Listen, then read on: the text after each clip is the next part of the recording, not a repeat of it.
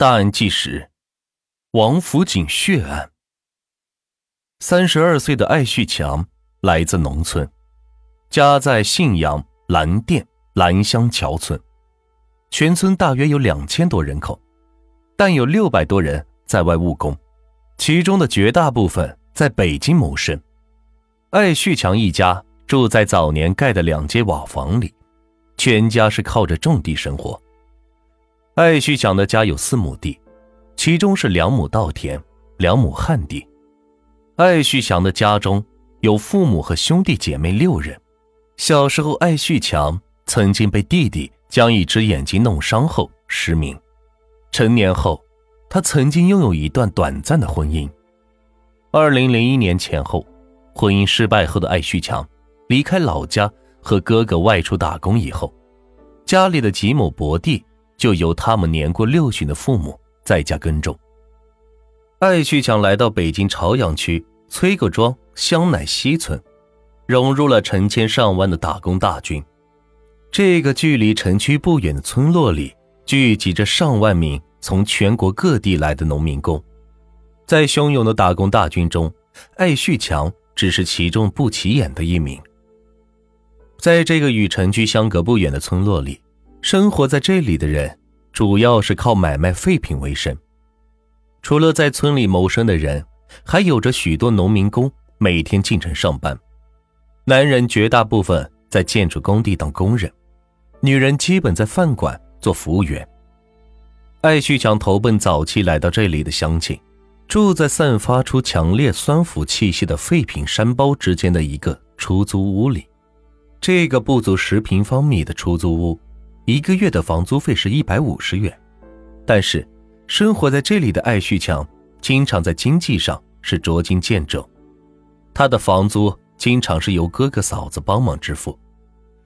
艾旭强到奶西村五年的期间，早期曾做过买卖废品的营生。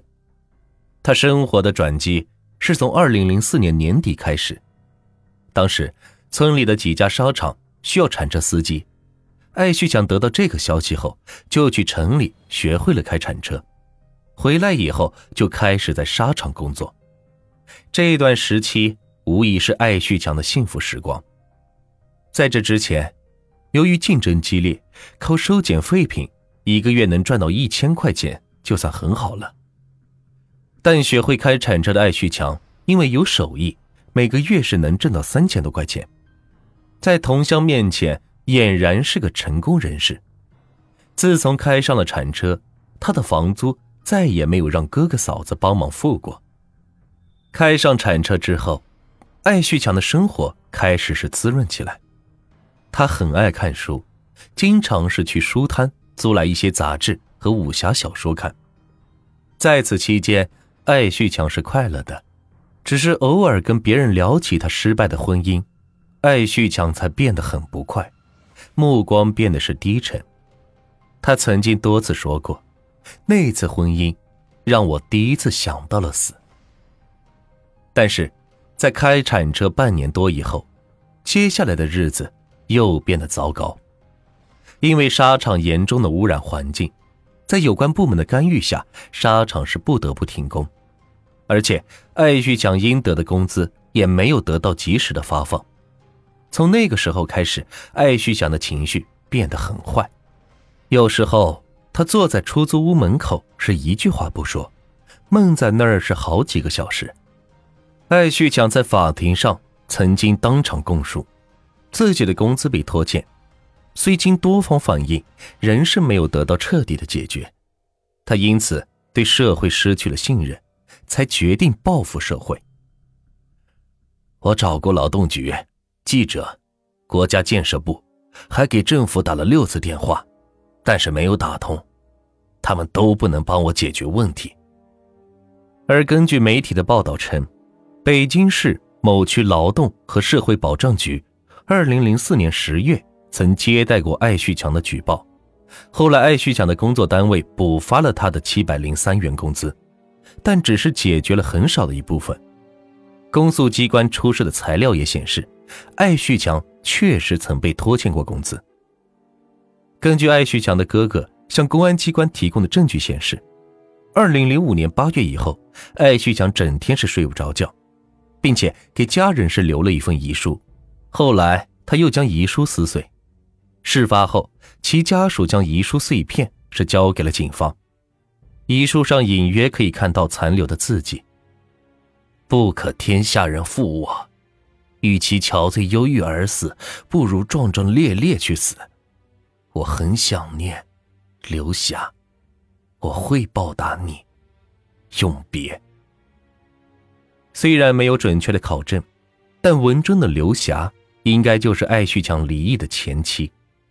而根据媒体报道说，艾旭强离婚是因为身体的原因。为了准确还原艾旭强杀人前的生活轨迹，在讲述艾旭强的过程中，不想加入更多带有个人色彩的描述，我们无从知道。艾旭强内心的痛苦，但是据有关媒体称，艾旭强是因为功能不健全而离异。尽管这个说法无法考证，但是一个功能不健全而离异的男人，一个从乡下进城靠收捡废品谋生的单身男人，一个好不容易学会了手艺又惨遭下岗的男人，一个付出艰辛劳动却拿不到血汗钱的男人，一个身处社会底层。而精神长期沉浸在武侠小说世界里的男人，一个时时处处被歧视的农民工，他复杂的心态，我们应该怎样去体会？在杨兰桥村，艾旭强是村庄的主人，但到了北京，却成了靠捡废品为生的城市边缘人。在强势面前，他受到的歧视和不公正的对待，会孤立无援。而回到他武侠小说的内心江湖里，他会强大无比。这种两极心态，是就在极度自卑和极度自尊之间的冲撞。如果仅仅如此，这个艾旭强，我们倒是可以报以善意的可怜和关怀。但是，没有人关怀可怜他。在写下遗书的几天后，二零零五年九月十一日，艾旭强怀揣着铁块。和尖刀来到了王府井，这个中国和北京最繁华的商业区，成为了艾旭强报复黑心富人的战场。九月十一日，这个让世界上所有人都会产生与恐怖主义联想的日子，被艾旭强选定，而地点也是艾旭强刻意选定的。而令艾旭强做出报复社会行为的另一个原因，在很多人听来是荒唐可笑。起码这是一个经不起推敲的借口。作为一个农民工，我受到了很多人的歧视，特别是在北京打工的这几年，感受很深。我们农民工已经是忍无可忍了。我有意制造着这起暴力的恐怖事件，就是想给农民工出口气。对于整个事件的过程，公诉机关在起诉书中。已经有较为冷静的技术。二零零五年九月十一日十时许，艾旭强骗乘李文发驾驶的出租汽车，当车行至北京市东城区灯市口西侧路北时，艾旭强用事先准备的铁块猛击李文发的头部，并用随身携带的尖刀是猛刺其胸部，劫得李文发驾驶的出租汽车。后，艾旭强驾驶该车。沿王府井大街由北向南，是急速冲入了步行人群，先后将九名行人撞倒，其中五十三岁的陈某、十九岁的杨某被撞身亡，六人被撞伤。出租汽车驾驶员李文发也因被刺伤胸部及双上肢死亡。艾旭强驾驶的出租车在王府井变成了夺命铲车，只开过铲车的艾旭强。无法控制出租车，我想象着能控制，但车子发动就不听使唤了，比铲车要快，嗖的一声就窜了出去，想控制也控制不住了。最终，出租车是撞上了一个路灯杆才停下。就在这短短几分钟的时间里，艾旭强制造了三死九伤的血案。眼看着王府井大街上是漫溢横流的鲜血。此时，艾旭强才突然的感觉到特别紧张，知道自己跑不了了。车停了后，我在车上找了那把刀，那是我准备撞人后自杀用的，但是没找到。这是艾旭强主动交代的。没有找到刀，浑身是血的艾旭强挣扎着从出租车里是爬了出来，边跑边从旁边的工地上捡起了一个扳手，是握在了手中，一路狂奔，冲进了一家商店，边冲边砸东西，